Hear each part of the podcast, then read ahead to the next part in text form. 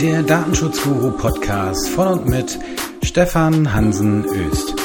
Ja, in dieser Woche machen wir mal was anderes und zwar bekomme ich hier mittlerweile so viele Fragen rein über mein Fragen- und Antwortenformular, dass ich der Sache nicht mehr so ganz Herr werde. Das war nicht anders zu erwarten. Da ich aber nicht zu jeder Frage einen Beitrag schreiben kann, ähm, ja, mache ich es mal hier am Podcast so, dass ich äh, mal ein paar Fragen versuche zu beantworten.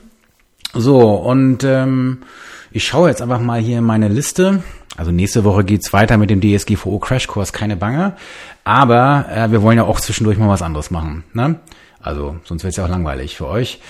Gut, also ähm, Schauen wir mal. Erste Frage. Macht es datenschutzrechtlich einen Unterschied, ob man einen E-Mail-Verteiler, Liste an E-Mail-Adressen, bei einem dritten, Mail-Service oder Dienstleister speichert oder man die Mail-Adressen nur auf seinem eigenen Server speichert, aber einen Mail-Service, Dienstleister nutzt, um E-Mails zu versenden? Äh, das macht zwar schon einen Unterschied ähm, im Hinblick auf die Datenverarbeitungsprozesse, aber im Ergebnis eigentlich nicht so wirklich.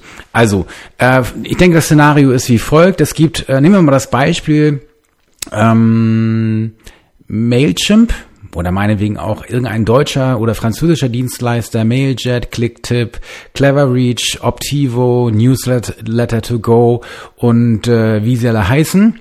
Ähm, aber bleiben wir mal, ähm, ja, nehmen wir mal einen EU-Anbieter. Das ist, glaube ich, einfacher. Und dann habt ihr dort eure E-Mail-Adressen und nutzt auch diesen Dienstleister als Versender. Da müsst ihr natürlich, wenn wir jetzt das mit Blick auf die Datenschutzgrundverordnung sehen, einen Auftragsverarbeitungsvertrag mit diesem Dienstleister haben. Das sollte in der Regel nicht das Problem sein.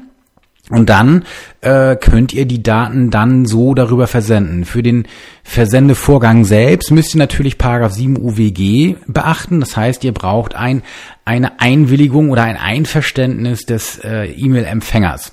So, das ändert sich also in beiden Konstellationen nicht, denn auch wenn ich die E-Mail-Adressen jetzt zum Beispiel selbst speichere bei mir auf einem Server, dann aber das Aussenden mache, dann äh, scha ja, schauen wir es mal an, bevor ich mich so haspel. Beispiel zum Beispiel, ihr könntet MailPoet nutzen. MailPoet ist zum Beispiel ein Plugin für WordPress. Da könntet ihr die Daten auf eurem Server zum Beispiel speichern. Äh, das Versenden selbst würde man aber in der Regel nicht über den eigenen SMTP-Server ähm, machen, weil ähm, das Leute macht das nicht.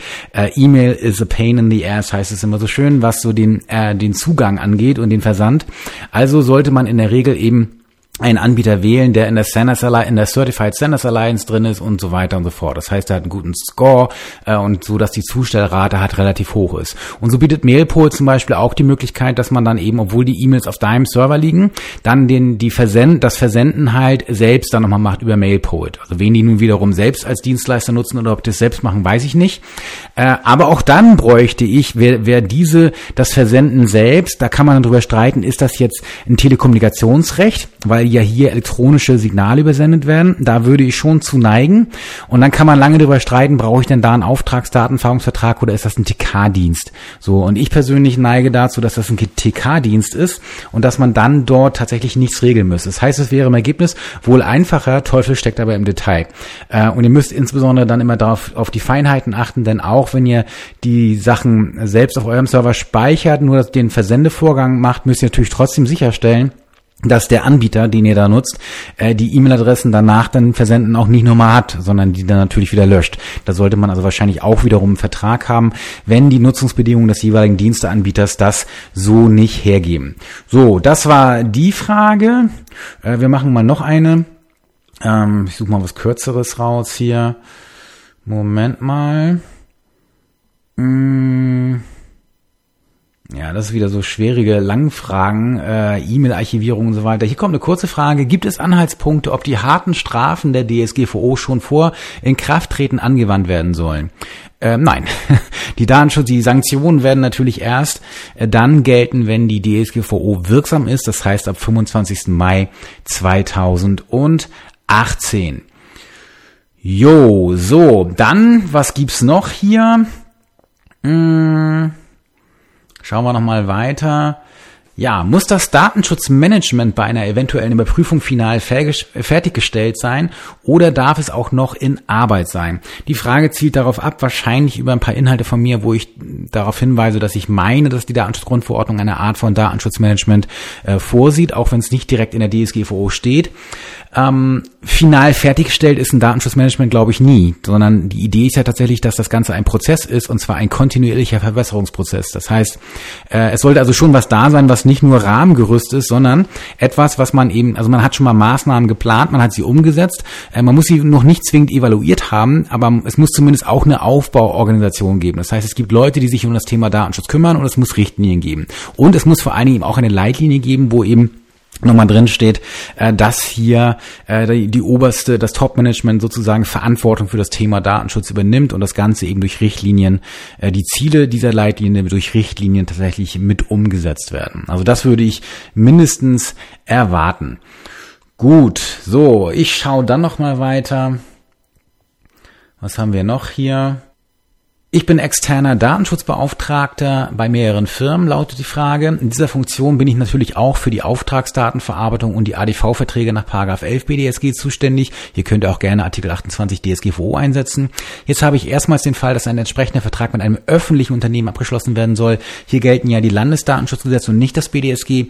Wie sollte ich vorgehen? Haben Sie hier schon Erfahrung? Ja, das Ergebnis liegt eigentlich im Ergebnis selbst. Also ich würde natürlich erstmal im Landesdatenschutzgesetz gucken, wie ist die Auftragsdatenverarbeitung Verantwortung dort geregelt. Tendenziell ist die meistens weniger strikt als Paragraph 11 BDSG oder hat ein ähnliches Niveau. Also sehr viel striktere Regelungen findet man eigentlich dort selten vor.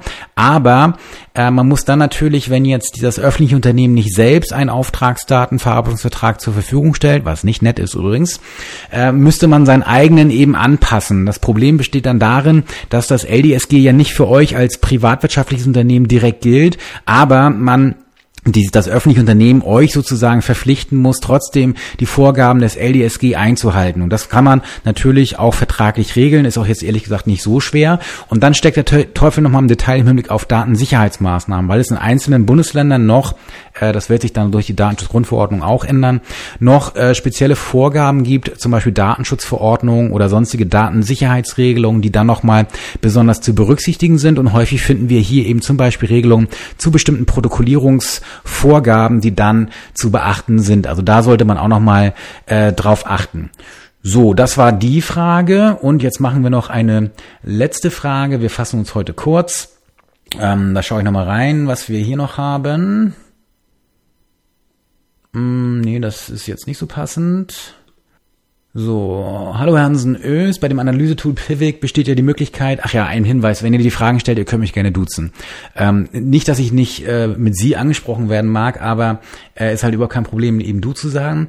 Bei dem Analysetool Pivik, das jetzt ja Matomo heißt das jetzt, glaube ich, äh, die haben ihren Namen geändert, besteht ja die Möglichkeit, dieses selbst zu hosten. Ja, mache ich auch.